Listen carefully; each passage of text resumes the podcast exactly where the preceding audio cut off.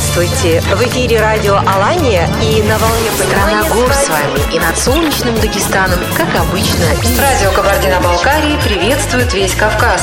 В предбрусье огромных Из лесов сердца Чечни призывает Азан. Добра и мира вам. Радио Ингушетия.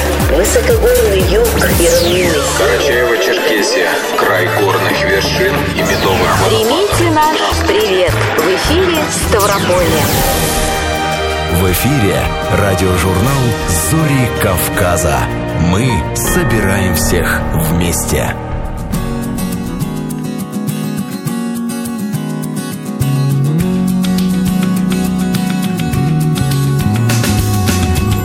Добрый день, дорогие радиослушатели. В студии радио «Алания» во Владикавказе Альберт Абисалов и Маргарита Балаева. Приветствуем вас и приглашаем в ближайший час провести вместе с нами.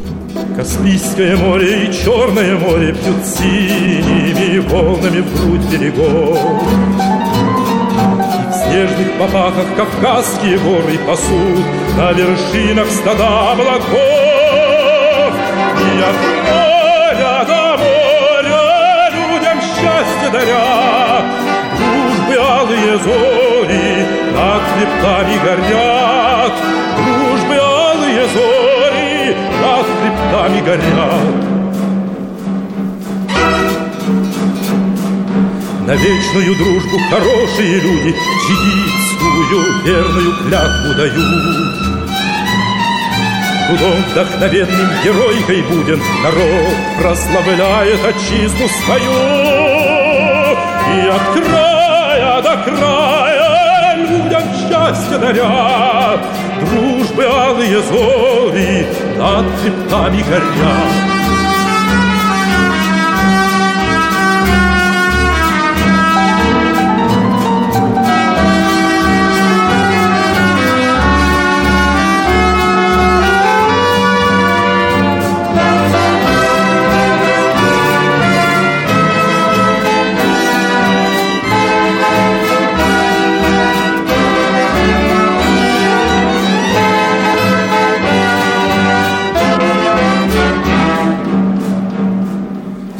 над Кавказом лучистые зори, И жизнь расцветает, как солнечный май.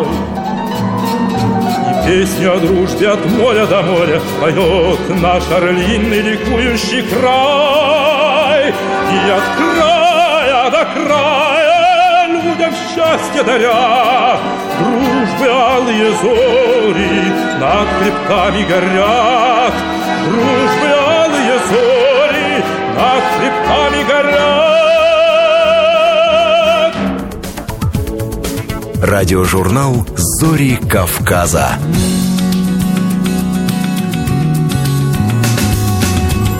Программа подготовлена при участии всех филиалов Всероссийской государственной телерадиокомпании в Северо-Кавказском федеральном округе.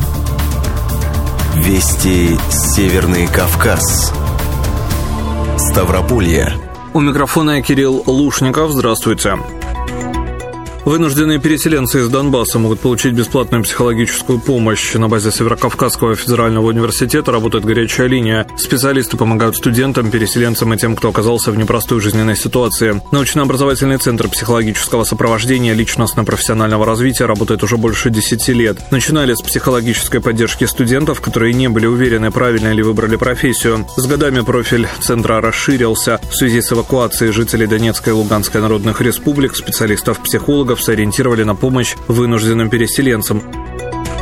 Глава края Владимир Владимиров посетил прибывший в Минеральные воды поезд «Победа». Это первая в мире иммерсивная инсталляция, размещенная в восьми вагонах движущегося состава. Экспозиция рассказывает о подвиге советского народа в Великой Отечественной войне. С октября 2020-го передвижная выставка побывала более чем в 80 городах России и Белоруссии. Ознакомиться с ней смогли 300 тысяч человек. Каждый вагон посвящен отдельной теме, связанной с Великой Отечественной войной. От июня 41 года до победного мая 45-го. Это соприкосновение с великой историей, которая запоминается запоминаются на всю жизнь. Над проектом работала талантливая молодежь из Москвы и Петербурга. Художники группы «Невский баталист» создавали тематические экспозиции, а специалисты столичной команды «Красный квадрат» трудились над видеоконтентом. Поезд Победы продолжает свой путь. После остановки на Ставрополе он направился в другой регион страны. Проследить маршрут можно на сайте поездпобеды.рф. Ставрополе в сквере у здания Краевого правительства открылась фотовыставка «Защитники». Она рассказывает о повседневных подвигах жителей края, о тех, кто каждый день стоит на страже нашего здоровья, благополучия и спокойствия. История каждого героя фотовыставки по-своему уникальна. Эти люди приходят на помощь в экстремальных ситуациях, охраняют жизненно важные объекты, совершают подвиги на рабочих местах. Среди героев фотографов Дмитрия Ахмадулина, Ивана Высочинского и Родиона Колчанова, врач-стажер отделения реанимации, генерал-лейтенант лейтенант российской армии, авиадиспетчер, машинист экскаватора, главный агроном, инспектор ДПС. Проект реализован Ставропольским краевым информационным агентством. Продлится выставка до 15 марта. Вести Карачаева-Черкесия. Уникальный передвижной музей «Поезд Победы», включающий в себя 9 выставочных вагонов, приехал в Карачаево-Черкесию, был открыт для посетителей до 4 марта. Посетителей встретили концертной программой, после которой они проследовали на экскурсию в поезд. Каждый вагон вагон передвижного музея – уникальная история, в которой переплетены события военных лет, исторические факты, судьбы и воспоминания людей. В Институте культуры и искусств Карачаево-Черкесского госуниверситета состоялось открытие межрегиональной выставки «Обращение к истокам», посвященной столетию образования Карачаева-Черкесии. На выставке представлены живописные графические полотна с изображением природы региона, фотопортреты, мебель, посуда и игрушки, выполненные из дерева, национальная одежда и многое другое. С музыкальными номерами на мероприятии выступили артисты, творческие коллективы республики и педагоги Института культуры и искусств искусств.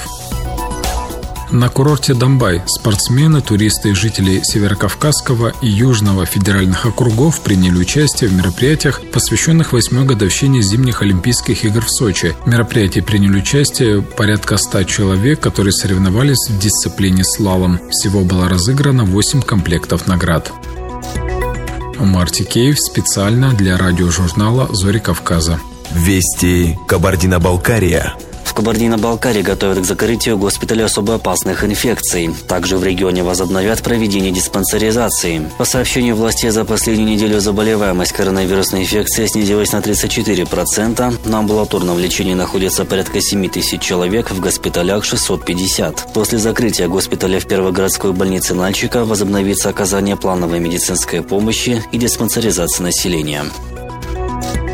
Кабардино-Балкария направила дополнительную гуманитарную помощь жителям Донбасса. Собрано еще 20 тонн гуманитарного груза. Это бутилированная вода, продуктовые наборы, предметы первой необходимости, в первую очередь для детей. Фура вольется в колонны, которые со всей страны стекаются на место, где подготовлены пункты временного размещения людей. Ранее регион направил в Ростов-на-Дону 20 тонн гуманитарной помощи для эвакуированных из Донбасса с продуктовыми наборами, предметами первой необходимости, которая была собрана совместно с региональным отделением партии «Единая Россия». Россия. Республика готова к приему 800 жителей Донбасса, вынужденно покинувших места постоянного проживания. В Кабардино-Балкарию прибыли граждане этих республик, им будет оказана соответствующая помощь. Вести Северная Осетия. Глава республики Сергей Миняйло сообщил, что среди выполняющих воинский долг на территории Украины жителей Северной Осетии есть погибшие. Он выразил соболезнования семьям военнослужащих и заверил, что они получат поддержку. «Я был на войне, я знаю, что это такое. Знаю, как принимаются решения, отдаются и выполняются приказы. Это тяжело. На одной чаше весов жизни солдат, на другой – долг, верность присяге, свобода родной страны и жизни тех, кого мы поклялись защищать. Мы отстаивали и отстаиваем то, во что верим. Порой за это приходится платить дорого, но не мы начали войну, мы ее останавливаем. Отводим угрозу, защищаем россиян и украинцев. Не даем врагам разрубить связь между нашими народами, написал на своей странице в соцсетях Сергей Миняйло помогают в Осетии и тем, кто остался в Донбассе. В Ростовскую область к границе уже были отправлены стройматериалы. При поддержке главы республики Сергея Миняйла и премьера Бориса Джанаева региональный исполком партии «Единая Россия» собрал груз с шифером, стропильными досками и гвоздями. Все это поможет восстановить дома и социально важные объекты в местах, пострадавших от обстрелов. Сейчас совместно с молодой гвардией идет сбор констоваров и игрушек для детей, которые уже в скором времени прибудут в республику. В сборе гуманитарных гуманитарной помощи принимают участие многие жители. Альберт Абисалов специально для радиожурнала «Зори Кавказа». Вести Ингушетия. В Малгобеке, городе воинской славы России, появится памятник выдающемуся советскому и российскому актеру театра и кино, театральному педагогу, народному артисту СССР, участнику Великой Отечественной войны Владимиру Абрамовичу Этушу. Благодарные малогобекчане помнят, что в годы войны он был в числе участников легендарной Малгобекской оборонительной операции, которые не сдали врагу нефтяную столицу Ингушетии. Памятник появится на пересечении улицы имени Идриса Базоркина и Владимира Этуша. Сейчас на этом месте начались работы по возведению фундамента. Как сообщил помощник главы городской администрации Ираки Кантемиров, на открытие памятника ожидается приезд вдовы Владимира Абрамовича.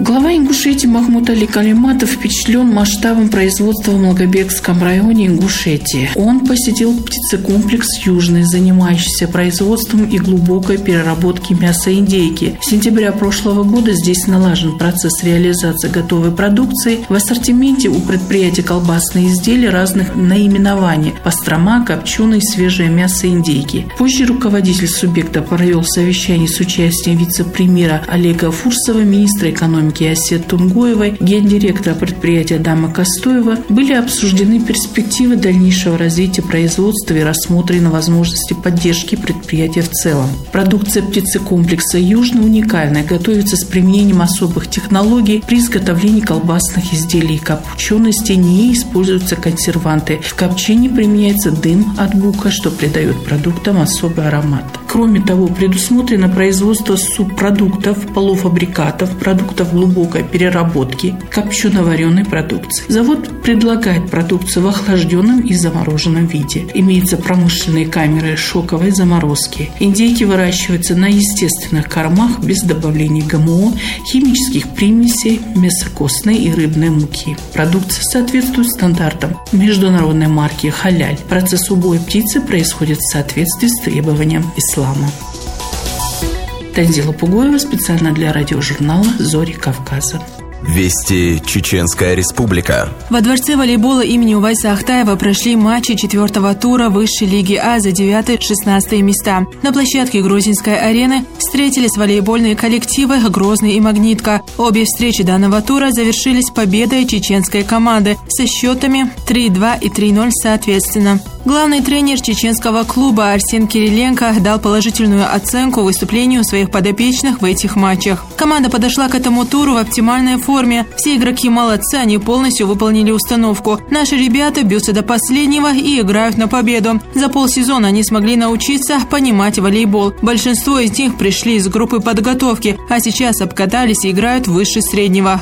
В ходе чемпионата они раскрывают себя, начинают играть уверенно, верить в себя и делать правильные действия. Соответственно, из этого идет положительная игра, сказал Арсен Кириленко. Добавлю, что во втором матче прошлого тура Грозный также обыграл волейбольную команду Тюмень со счетом 3-1. После игр с Магниткой победная серия Грозного увеличилась до трех матчей. Следующий тур Грозный вновь проведет у себя дома и встретится с Барнаульским университетом 12 и 13 марта во дворце волейбола имени Увайса Ахтаева.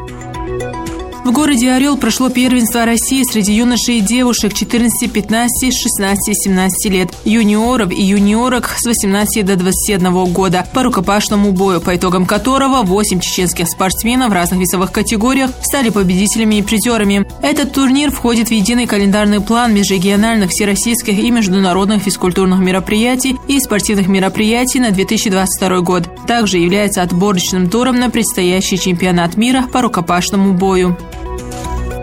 Зарита Ларсанова специально для радиожурнала «Зори Кавказа». Вести Дагестан. Глава Дагестана лично выразил соболезнования родным и близким погибшего на Донбассе офицера российской армии, уроженца Кулинского района Нурмагомеда Гаджимагомедова. В ходе спецоперации молодой человек ценой своей жизни спас личный состав воинского подразделения. Нурмагомед – потомственный офицер. Его отец, полковник полиции Энгельс Гаджимагомедов, никогда не искал для себя легких путей и был примером для сына, подчеркнул Сергей Меликов. Руководитель региона выразил глубокие соболезнования Энгелесу Магомедовичу, пожелав ему выдержки. Председатель правительства Абдул Муслим Абдул Муслимов провел встречу с главными редакторами республиканских СМИ. Руководители печатных и сетевых изданий рассказали о работе редакции, о достигнутых результатах, озвучили ключевые проблемы. Подчеркнув высокую значимость деятельности СМИ, премьер-министр отметил, что сегодня отрасли требуется поддержка. Организация соответствующей работы по усовершенствованию действующей системы работы СМИ займется созданная агентством агентства информации и печати Дагестана. В рамках масштабного гастрольного тура академического ансамбля танца Дагестана «Лезгинка» по городам Поволжья наши артисты приняли участие в акции памяти о павших в боях за свободу нашей Родины «Вечный огонь». Отдавая дань памяти погибшим героям в годы Великой Отечественной, они возложили цветы к вечному огню в Самаре. Бедерниси Гусейнова для радиожурнала «Зори Кавказа». Радиожурнал «Зори Кавказа».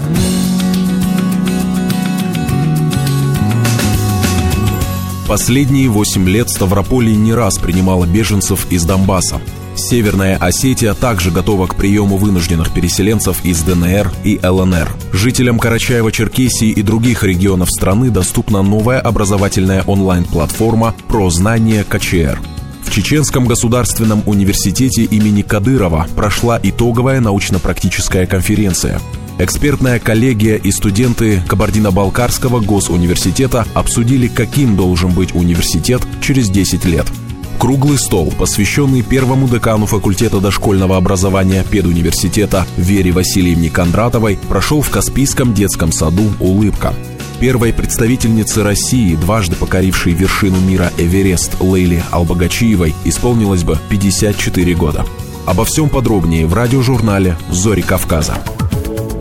Радиожурнал «Зори Кавказа».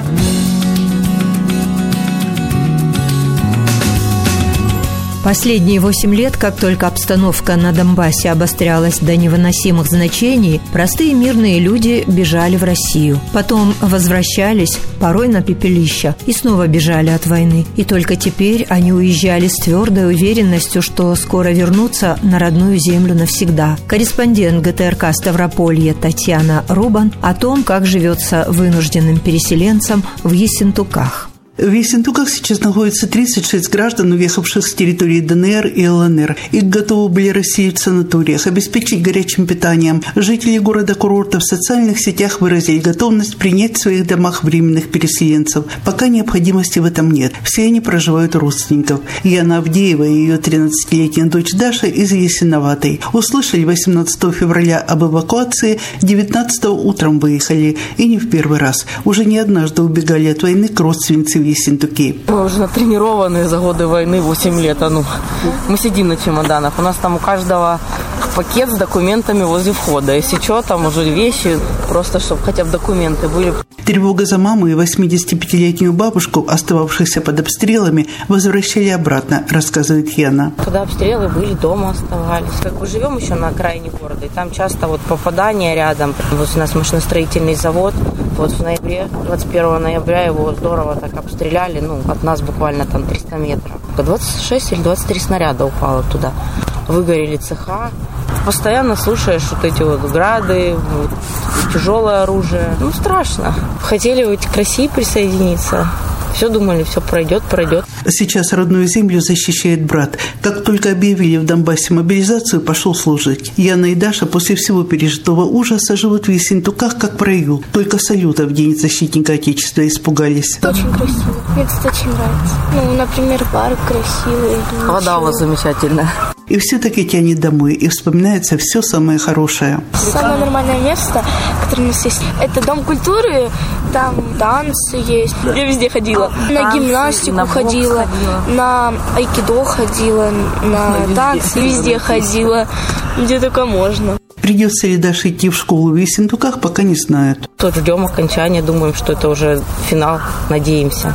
Как и остальные вынужденные временные переселенцы, мама и дочка Авдеева подали заявление в Управление труда и социальной защиты на получение единовременной материальной помощи по 10 тысяч рублей. Решение о выплате пособий принято на федеральном уровне, и меры социальной поддержки будут оказаны соответствующим министерством Ростовской области. В Ессентуках тем временем активно ведется сбор гуманитарной помощи для тех, кто остался в Донбассе. К отправке готово более 8 тонн продуктов питания и средств гигиены. Радиожурнал «Зори Кавказа».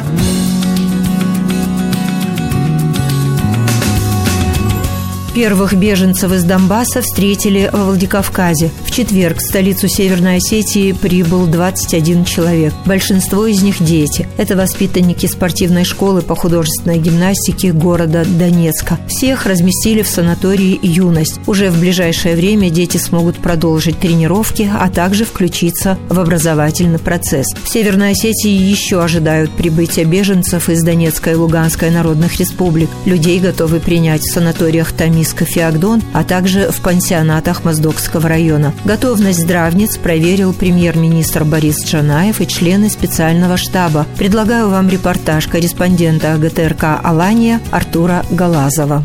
К приезду гостей санаторий «Осетия» готовится уже несколько дней. Первым делом провели капитальную уборку в номерах, наладили сантехнику, расстелили свежее постельное белье. Все, чтобы люди жили в комфорте. В комнатах предусмотрено все для удобства. Полноценный санузел, кровати. Здесь светло, тепло и уютно, хоть обстановка и далека от домашней. Санаторий готов разместить у себя 80 беженцев. Не все еще готово к их приезду, но работа идет. Темпы подготовки проверил Борис Джанаев. По замечаниям, которые были выставлены руководителю учреждения, часть устранена. Не устранены пока замечания по приобретению инвентаря. Да, сейчас мы приберемся, посмотрим, что не хватает и докупим. Это То есть, просто... получается, у нас вот такие отсеки, да. комнаты, да? да?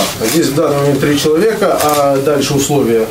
Здесь прямо. Прямо в комнате. А смысл прямо в комнате. Отладить систему пожарной безопасности удалось накануне. Есть проблемы с укомплектованностью предметами быта. Запасные какие-то есть там, значит, тумбочки, инвентарь все, по, все под расчет. Даже постельное белье у нас на 110 человек, то есть на замену пока только есть 30 комплектов. То есть вы должны приобрести еще да. 80? Ну да, чтобы мы разом могли поменять видео в. Ну, у нас готовность, вы помните, когда? Да, 10 числа. Да. Все у вас будет готово. Деньги берем, ищем и покупаем. Если нам кто-то поможет, будем рады. Ну, помогаем, помогаем, всем помогаем. Ну, пройдите по всем комнатам, и вот как у себя дома, как для себя. Вот представьте, как будто вы бы здесь остались с ночевкой. Сложности есть со столовой. Ремонта здесь не было давно. Сейчас приходится обновлять помещение пищеблока в авральном режиме. Есть риск не успеть, но администрация санатория уверяет, что до 10 марта все будет готово. Да. Ну, вы как считаете, сколько дней надо вот это сделать? Мы окна заказали, потолок заказали, пол. Двери заказали, все готово. Да, то есть все на стадии изготовления. Сейчас вот штукатурка завтрашнего дня начинаем класть, стены зашпаклевали и все. И у нас оно готово. Даем гарантию, что будет до 10 числа будет готово. Я вас очень прошу, потому что это очень большая ответственность, которую вы взяли на себя. Не сомневайтесь. Да, чтобы не сорвали ни одного мероприятия. Кроме санатория «Осетия», Борис Джанаев проверил учреждения «Тамиск» и «Юность». Там нареканий меньше. В ближайшее время республика должна быть готова к поэтапному прибытию более 500 беженцев. Как можно скорее нужно не только решить вопрос размещения, но и медицинской, психологической помощи. Сделать так, чтобы дети продолжали посещать школу. Был организован досуг людей. Готовность должна быть у нас в любое время. Каждый вечер проходит оперативный штаб федеральный, правительственный, и там уже идут указания, куда кто едет, если на то будет необходимость. Поэтому у нас для готовности может быть там 12-16 часов там, вот это время доставки. Здесь полностью должна быть мобилизация и для решения этого всего вопроса. Людям, попавшим в такую сложную ситуацию, нужно непременно оказать всю необходимую помощь, говорит председатель правительства. Гости из Донбасса обязательно должны чувствовать себя как дома. Радиожурнал «Зори Кавказа».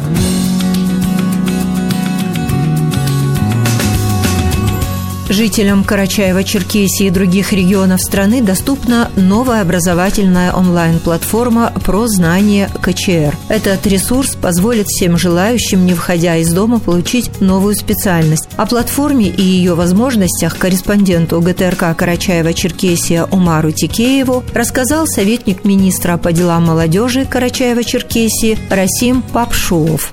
Расим, буквально недавно была запущена онлайн-платформа про знание Карачаева-Черкесия. Если в двух словах сказать о том, как появилась идея и вообще насколько она необходима была сегодня? В целом, эта площадка давным-давно напрашивалась, поскольку мы замечали тот момент того, что на данный момент все люди в ситуации ковида начали уходить на онлайн-площадки по обучению. Да, дистанционно, да, вот. И если посмотреть на рынок и на всю конъюнктуру в целом, а, мы можем посмотреть то, что все платные большие площадки, на которых можно научиться актуальным профессиям, они являются платными. И учитывая еще особенности региона, то, что у нас доходы не такие высокие, как, например, в центральной части России, там в той же Москве и Питере, мы прекрасно понимаем, что люди не готовы отдавать такую сумму, чтобы получить те или иные знания. И поэтому рынок напрашивался на это, чтобы была какая-то онлайн-площадка, которая бесплатно позволит обучиться тем или иным профессиям, которые ну, являются востребованными и являются актуальными. Сколько платформа проработала в бета-режиме? Э, насколько она эффективно себя показала, успешно, когда проверяли ее? В целом, в части части тестирования, она несколько месяцев находилась, это внутреннее было тестирование. То есть мы проверяли все ошибки, все полностью нагрузку проверяли на сайт, поскольку мы ожидали то, что люди сразу будут регистрироваться. Еще мы учитывали менталитет, то, что у нас все любопытные, каждый захочет в каждую вкладку зайти, посмотреть ту или иную новость, загрузить файлы и так далее. То есть надо было полностью продукт проработать до того момента, что сколько бы людей не находилось на данной площадке, сайт не упал. И после того, того, как мы прошли внутреннюю проверку, мы уже выкатили бета-версию для всех потребителей. И в течение двух дней у нас уже было более 50 пользователей, которые активно проходили курсы. То есть э, при этом это все бесплатно, правильно? Да, конечно, конечно. Я, допустим, как новый пользователь захожу на платформу,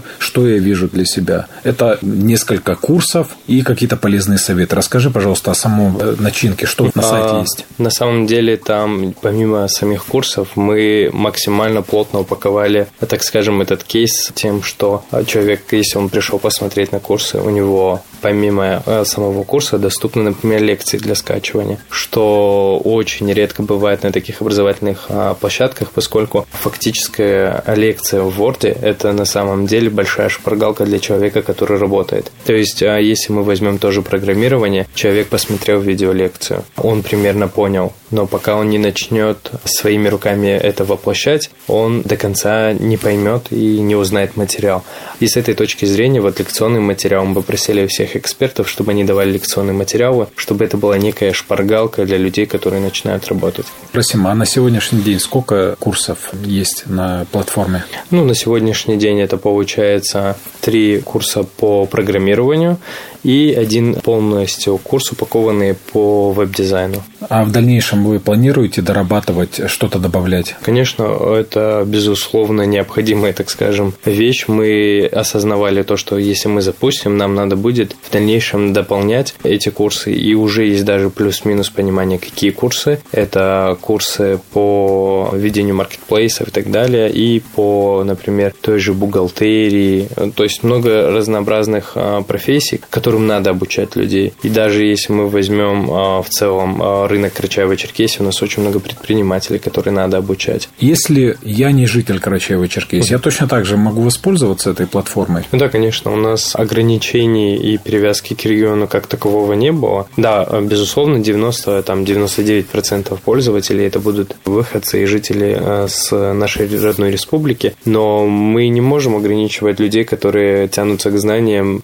территориально. То есть есть, если человек Ставропольского края, сказать ему, ой, к сожалению, это только для нашего региона, такого нет. В целом мы вообще думаем о масштабировании этого проекта. Если мы говорим о процедуре, то есть я как обычный пользователь или там любой житель нашей страны, там кто угодно зайдет, он выбрал какой-то курс, прошел его, что дальше ожидать ему? Вот этот момент мы очень тщательно продумывали, чтобы человек на выходе имел помимо практических знаний еще какую-нибудь бумажку подтверждения того, что он это сделал видео. И при трудоустройстве он мог, например, оперировать теми или иными фактами, то, что он прошел те курсы. У него есть подтверждение этим курсам за подписью министра. Расим, спасибо большое за то, что нашел время, рассказал о платформе про знание КЧР. Надеюсь, что она будет и в дальнейшем развиваться и дополняться новыми курсами. Удачи и успехов. Вам спасибо большое. Радиожурнал «Зори Кавказа».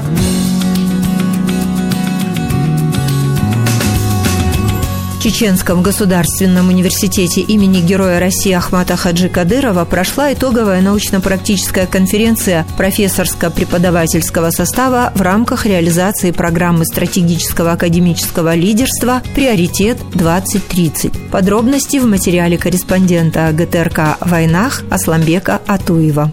В рамках конференции состоялись награждения сотрудников по итогам научно-исследовательской и инновационной работы в 2021 году. Прошло пленарное заседание и заседание по направлениям биологические и химические науки, физико-математические, информационные науки, исторические науки, археология, науки о земле, педагогика, психология, сельскохозяйственные науки и другие. Руководители секции отметили актуальность и практическую ориентированность представленных научных докладов.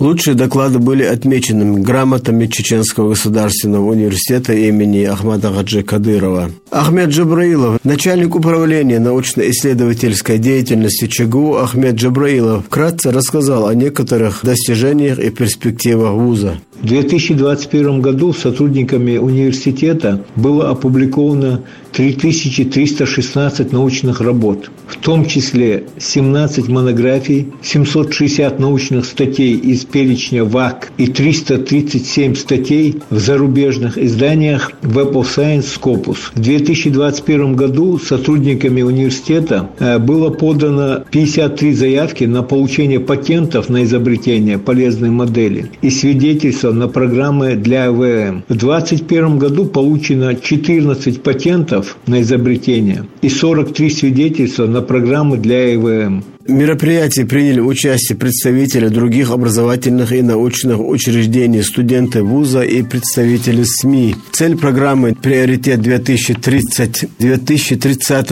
году сформировать в России более 100 прогрессивных современных университетов, центров научно-технологического и социально-экономического развития страны. Целью проведения итоговой конференции является подведение итогов по научно-исследовательской и инновационной работе за 2021 год. В Чеченском государственном университете имени Ахмата Абдулхамидовича Кадырова работают 741 сотрудник профессорско-преподавательского состава, 459 из которых имеют ученую степень. Для подготовки кадров высшей квалификации на базе университета открыты 7 диссертационных советов по защите диссертации на соискание ученой степени кандидата наук, на соискание ученой степени доктора наук. Как участник программы «Приоритет-2030» Чеченский государственный университет имени Ахмада Гаджи Кадырова вырабатывает и распространяет лучшие практики научно-исследовательской, инновационной и образовательной деятельности, повышает привлекательность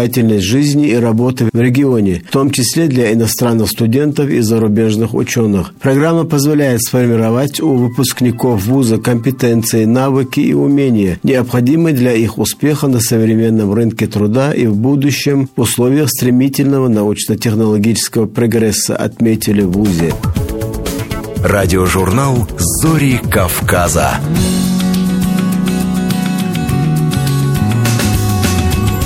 Центр социологических исследований провел в Нальчике экспертно-аналитическую сессию «Перспектива-2030». Экспертная коллегия команды и студенты вуза обсудили, каким должен быть университет через 10 лет. Мнение участников обсуждения выслушал корреспондент ГТРК «Кабардино-Балкария» Владислав Васин.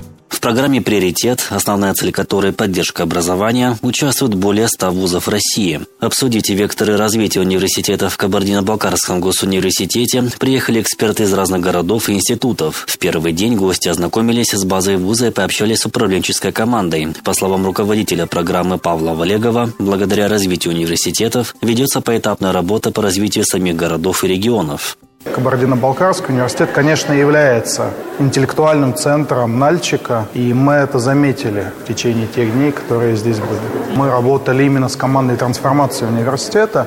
Это ощущение сопричастности к миссии университета, к тому, для чего нужен университет, зачем существует, как он должен трансформироваться, как меняющийся университет должен менять свое окружение, город, республику, страну.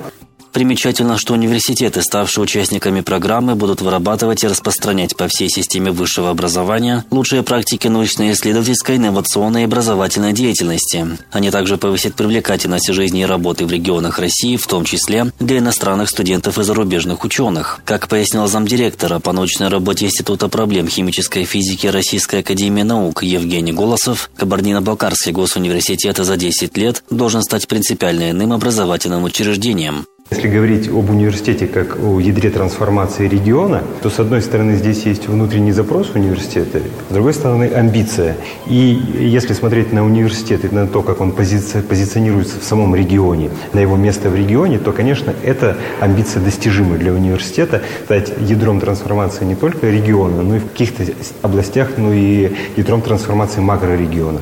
Экспертно-аналитическая сессия прошла в формате рабочих групп по нескольким направлениям. Среди них целевая модель и система управления и стратегические проекты. В течение трех дней группы прорабатывали модель, в которой уже существует университет, и модель, в которую должен перейти вуз. В последнем случае особое внимание уделялось изменениям, через которые университет должен пройти, чтобы стать новой площадкой для развития науки. Радиожурнал «Зори Кавказа».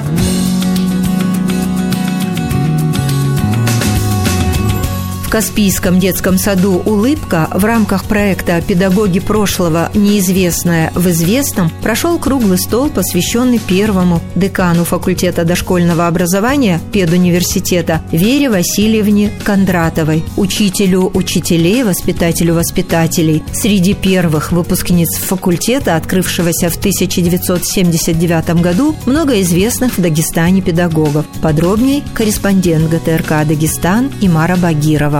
Хочу сказать, что она была у нас первым деканом конечно, и своим примером показывала, как нужно сочетать преподавательскую деятельность с исследовательской работой. И она это умела, очень умела вот э, проводить. Практики, практики педагогические, которые, да, мы фактически становились исследователями. Профессор педагогики выразила мысли участников круглого стола, прошедшего в Каспийском детском саду «Улыбка» в рамках проекта «Педагоги прошлого. Неизвестные в известном». Он был посвящен первому декану факультета дошкольного образования Педагогического университета Вере Васильевне Кондратовой, учителю учителей, воспитателю воспитателей. Среди первых выпускниц факультета, открывшегося в 1979 году, заведующая кафедрой общей и социальной педагогики Дагестанского государственного университета, доктор педагогических наук Вика Алиева. Когда живое общение, когда мы вспоминаем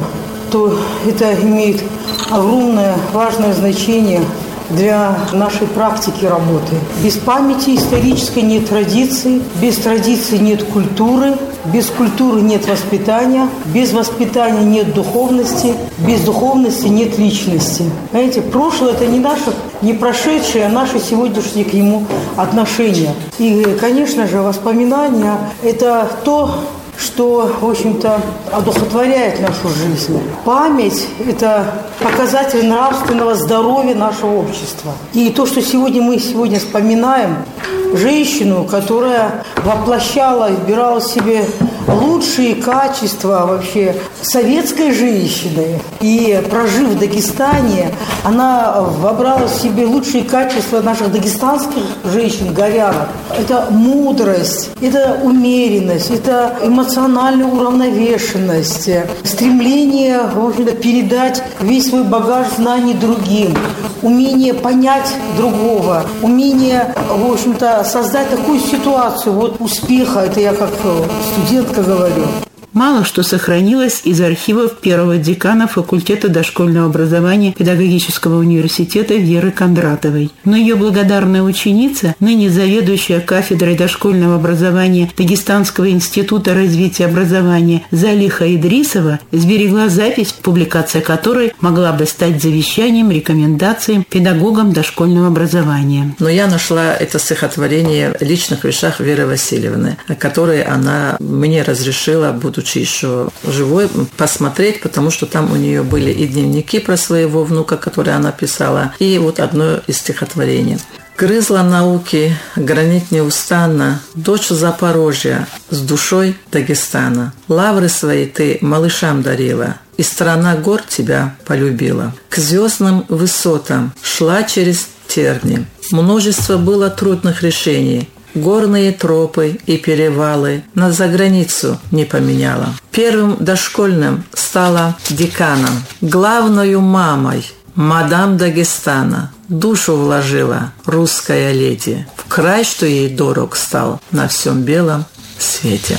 Я могу сказать, что я ученица Веры Васильевны Кондратовой. Закончила факультет дошкольного воспитания. Она была моим преподавателем. И по истечению времени, после работы в детском саду, когда я пришла в Дагестанский институт развития образования, ну, тогда он назывался Дагестанский институт повышения квалификации педагогических кадров, Вера Васильевна была заведующим кафедрой дошкольного образования при институте. Поэтому я могу сказать, что мне посчастливилось и учиться, и работать под руководством талантливых талантливого ученого, педагога Веры Васильевны. Где бы Вера Васильевна не работала, она была в числе первых. Первый декан э, факультета дошкольного воспитания при ДКПУ. И работая в Тахагоде научно-исследовательском институте, впервые Вера Васильевна предложила и под ее научным руководством была подготовлена и издана первая программа, региональная программа воспитания и развития для детей дагестанцев. Это тоже была первая программа по всему Северному Кавказу. Это было под научным руководством Веры Васильевны. И там же впервые Вера Васильевна предложила написать программу, разделить сельские сады. Все-таки мы знаем уровень подготовки и условия развития для городских детей и для сельских детей разные. Поэтому были подготовлены отдельные программы, отдельные программы для сельских детских садов и для городских садов. Радиожурнал «Зори Кавказа».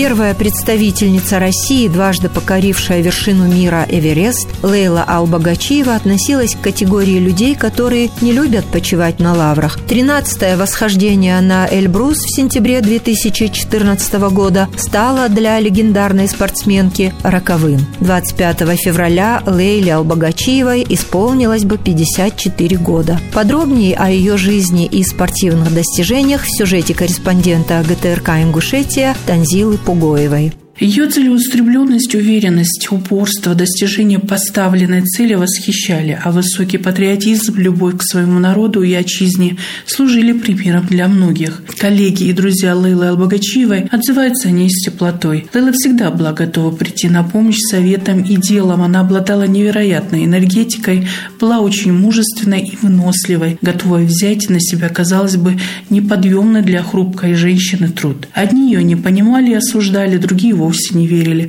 что женщина способна на такие подвиги, рассказывает альпинист Дауд Тачиев. Нам за нее говорили все время, что э, ваша ингушская девушка в 2009 году э, несколько раз поднялась на Эльбрус. В то время, в 2009 году, она два раза поднялась на Эльбрус. И мы в это не верили, правда, в первое время. Думали, национальности разные, думают, а если даже черкесском могут подумать, что ингушка. А когда мы уже убедились, мы поняли, что Лейла действительно имела восхождение в 2009 году два раза на Эльбрус. И мы тогда уже поняли, что она действительно может хорошо подниматься на горы и хорошо э, натренирована. Любовь к величественным горным вершинам была у Лейлы с детства. Восхождением ей тогда казалось несбыточной мечтой, осуществить которую помогло случайное знакомство с альпинистами. Совсем еще неопытная, но смелая Лейла решила примкнуть к группе скалолазов и совершила свое первое восхождение на Эльбрус, без особого труда преодолев все препятствия. Я стала альпинисткой, это, скорее всего, мое призвание, данное мне свыше, потому что детская мечта я никогда никогда не, не думала, что она у меня осуществится, и я стану альпинисткой. И здесь я себе задавала вопрос. Интересно, вот эти вот люди, альпинисты, поднявшись на вершину, что они чувствуют? Какие у них бывают ощущения? Нельзя сказать, что это стало просто увлечением для молодой учительницы в прошлом из села Алиюрт. Альпинизм прочно вошел в ее жизнь, и Лейла решила заняться спортом профессионально. Правда, повторное восхождение ей удалось совершить лишь спустя 12 лет. В 2010 году она поднялась на Эльбрус трижды, а в последующем забралась на вершину этой горы еще семь раз. В списке покоренных ею вершин – Канкау, Килиманджаро. Лейла Албагачева была единственной россиянкой, дважды поднявшейся на Эверест с южной и северной сторон, рассказывает альпинист Дауд Тачиев. Там э, на высоте малейшая ошибка, малейшая даже ногу за ногу зацепил, э, значит, э, человек уже с тропы срывается. И поэтому очень опасно. Чуть если сорвался, уже тело остановить очень тяжело. Поэтому очень аккуратно там надо идти. Последним в ее жизни стало 13-е восхождение на Эльбрус. В сентябре 2014 года легендарная альпинистка планировала установить абсолютный мировой рекорд, совершив двусторонний так называемый полный крест, но исполнить желаемое было не суждено. 17 сентября связь с Лейлой прервалась. Поисково-спасательная операция на Приэльбрусе длилась не одни сутки. За нее молились тысячи людей. До последнего надеялись, что найдут живой. Но те надежды, к сожалению, не оправдались. Трудно было поверить в то, что отважной Лелы больше нет. Ее помнят и любят. По-прежнему восхищается смелостью хрупкой женщины-альпинистки. Радиожурнал «Зори Кавказа».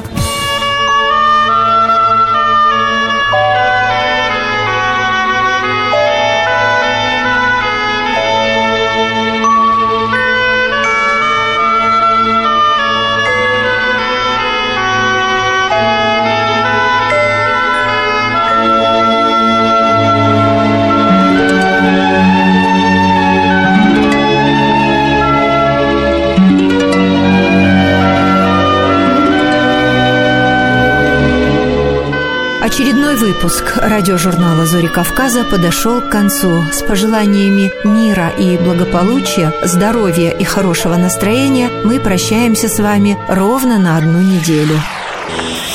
Здравствуйте! В эфире радио Алания и на волне Страна гор с вами и над солнечным Дагестаном, как обычно. Радио Кабардино-Балкарии приветствует весь Кавказ. В предбрусье огромных Из сердца Чечни призывает Азан. Добра и мира вам. Радио Ингушетия. Высокогорный юг и равнины. Карачаево-Черкесия. Край горных вершин и медовых Примите наш привет. В эфире Ставрополье. Радиожурнал «Зори Кавказа». Мы собираем всех вместе.